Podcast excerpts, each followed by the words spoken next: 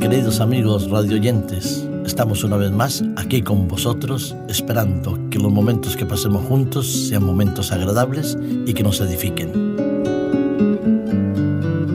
El fin del mundo conforme a los científicos. Vivimos en una época de verdadera tecnología punta. Hemos creado y desarrollado técnicas en todos los sentidos permiten vislumbrar, en teoría, un mundo más estable, más feliz, más duradero.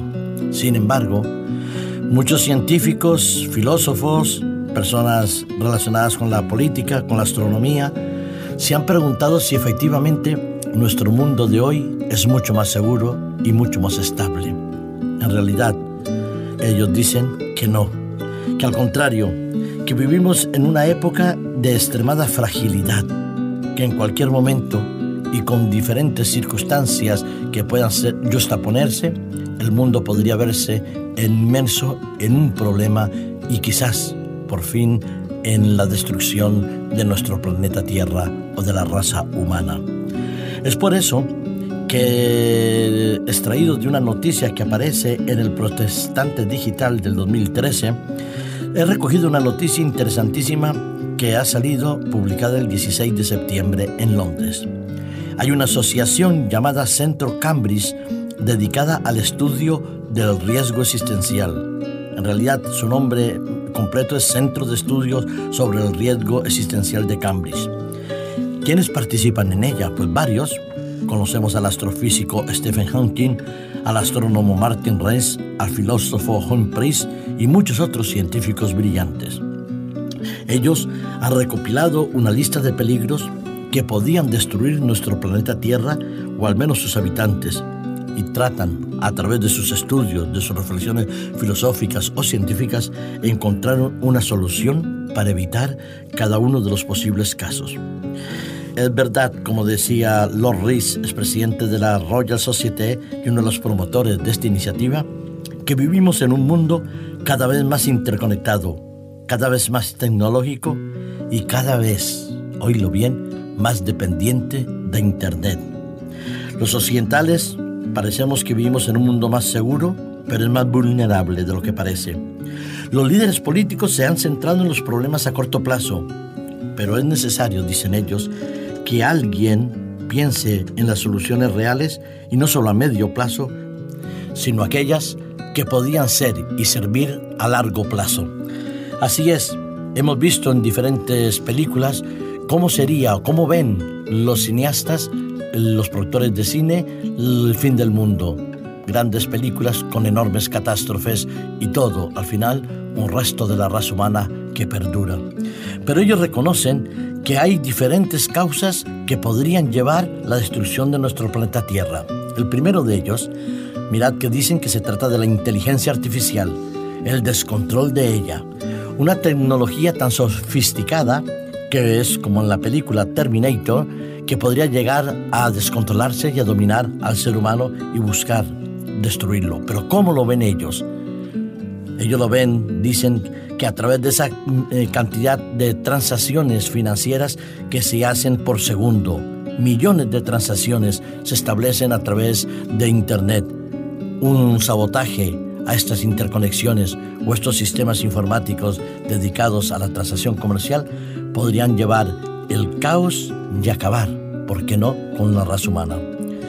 Otros ven que podrían ser los ataques terroristas digitales, Hemos visto también cómo en algunos momentos determinados tipos de huelgas o presiones que se han hecho han bloqueado servidores. Ahora, ¿os imagináis que un grupo de terroristas digitales bloqueara todo el sistema informático sobresaturando la red con mensajes o con códigos binarios que impedirían que la energía pudiera pasar y el corte de las comunicaciones fuera evidente? A continuación, dicen estos científicos del Centro de Estudios de Riesgo, está el peligro de las armas biológicas. Hemos visto cómo en los ataques de Siria se habla de que ha habido uso de armas biológicas y químicas. Un virus que salga de un laboratorio, de una persona descontrolada, de un dictador que desea dominar al mundo, podría producir una pandemia, un virus una bacteria que ningún antibiótico pudiera curar. Hace varios años leyó un libro que se llamaba Virus Emergente de Esther Lázaro y otros, donde ya describía cómo la pandemia de este tipo de virus se podrían producir. Hay otras amenazas potenciales para destruir a la humanidad, actos de sabotaje en la cadena alimentaria, condiciones meteorológicas extremas causadas por el cambio climático y muchas otras inundaciones. Y ellos dicen que esto es posible y que puede pasar en breve plazo la destrucción de la humanidad gracias a la intervención del ser humano. Pero los creyentes que hemos leído Mateo 24, por ejemplo, y que hemos buscado en la palabra de Dios la fuente de inspiración para nuestras acciones, sabemos que sí, que es verdad, que vivimos en un mundo altamente cualificado, pero también demasiado frágil, que en una sociedad inestable, donde los conflictos son cada vez más acuciantes y donde los riesgos de pandemia, de hambre y de muerte están ahí, como señales del fin del mundo, pero que no son las que producirán el fin del mundo. En Mateo 24 se nos habla que la segunda venida de Jesús es la que acabará con este estado de vida, que pondrá fin al sufrimiento del ser humano, que acabará con todo el caos en el cual nos encontramos inmersos, que parará la maldad y que restaurará la vida. El apóstol Pedro en su segunda epístola en el capítulo 3 y en el versículo 10 dice, pero el día del Señor vendrá como un ladrón en la noche en el cual los cielos pasarán con gran estruendo y los elementos ardientes serán deshechos y la tierra y las obras que ellas hay serán quemadas. Pero no se queda ahí. Nos invita a vivir de una manera santa y piadosa, en una relación correcta con Dios, para poder salir airoso en medio del cataclismo final mundial producido no por el hombre, sino por la segunda venida de Jesús.